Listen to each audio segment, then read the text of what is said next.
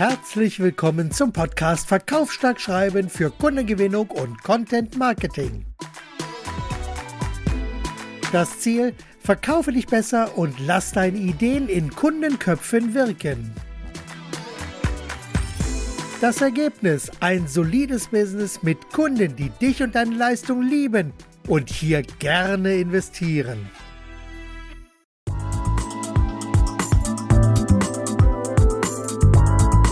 Heute geht es um die Customer Journey aus Sicht eines Veränderungsprozesses und das, was Kunden zu Kunden werden lässt.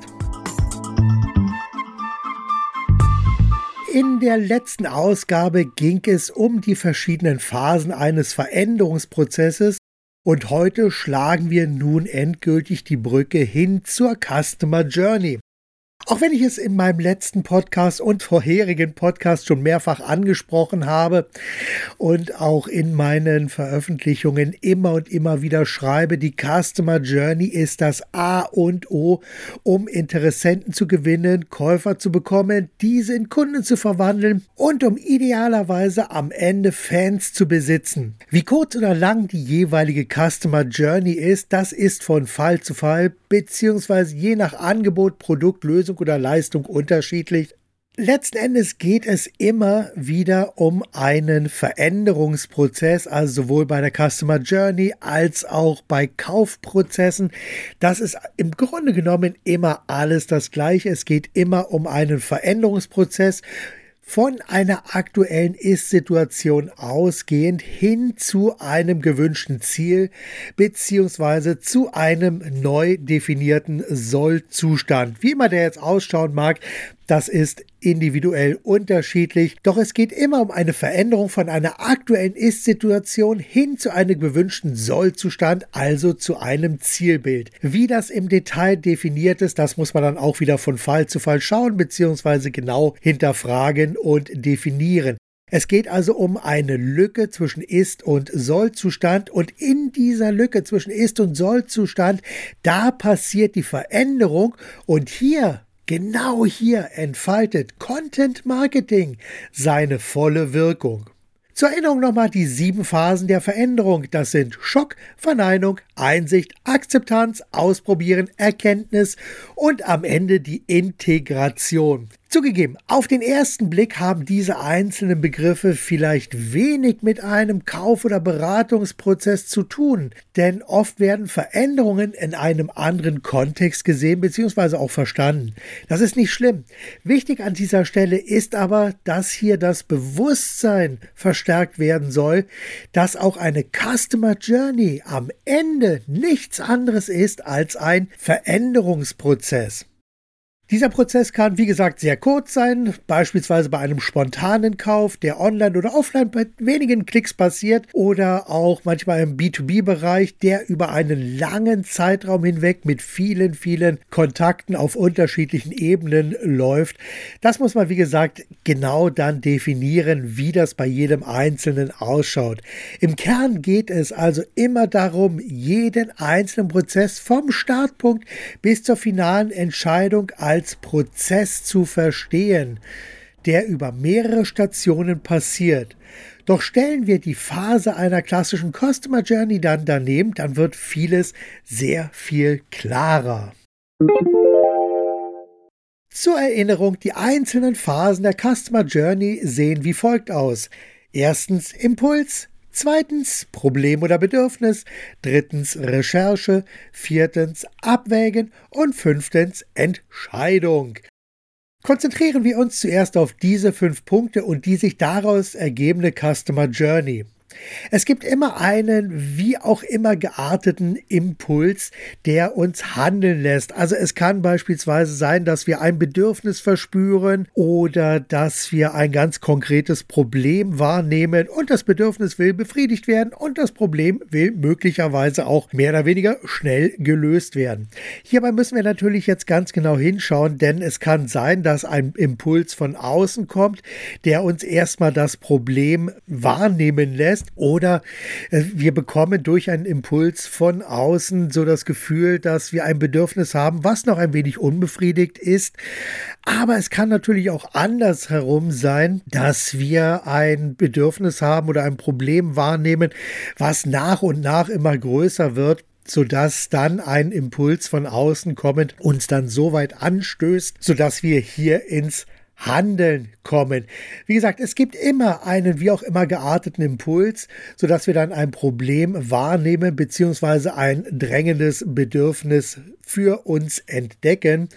Und äh, wie gesagt, wie das Problem identifiziert wird, das überspringen wir an dieser Stelle. Da komme ich in einer späteren Ausgabe noch einmal drauf zu sprechen. Entscheidend ist natürlich, dass der Schock natürlich sehr übertrieben erscheint. Aber wir haben es oftmals und im Verkaufstraining kennen wir das. Wir machen dem Kunden einen Vorschlag und hier an der Stelle, da wird sofort eine Barriere aufgebaut und diese Barriere, da haben wir Verneinungen und Argumente, die natürlich dagegen sprechen. Und da haben wir genau die gleichen Prozesse, die auch in einem Veränderungsprozess immer wieder auftauchen. Und von daher ist es immer so, dass wir also gerade neuen Dingen, die wir begegnen und Problemen und Bedürfnissen immer etwas reservierter gegenüberstehen und den Veränderungsprozess natürlich auch gerne erst einmal vermeiden. Ein entscheidender Punkt an dieser Stelle ist natürlich das Thema Dringlichkeit, weil je dringender wir ein Problem haben oder ein Bedürfnis sich zeigt, umso höher ist dann auch die Wahrscheinlichkeit, dass wir uns mehr und mehr mit dem Thema beschäftigen.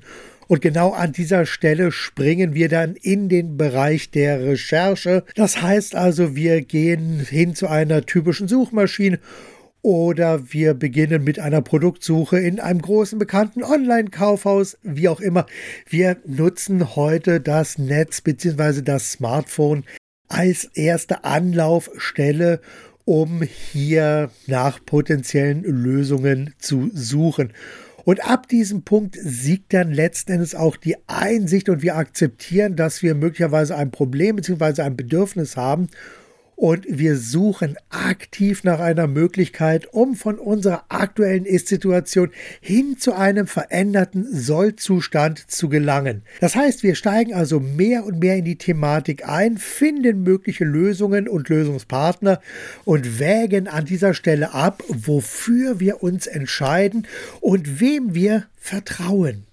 Idealerweise steigen wir hier nicht nur bei dem Unternehmen oder dem jeweiligen Angeboten, Produkten, Lösungen und Leistungen ein, sondern wir beschäftigen uns zuerst mit den Kunden. Das heißt, wir müssen uns auch den Kunden als Menschen sehr genau anschauen, um seine Motivationen besser zu verstehen.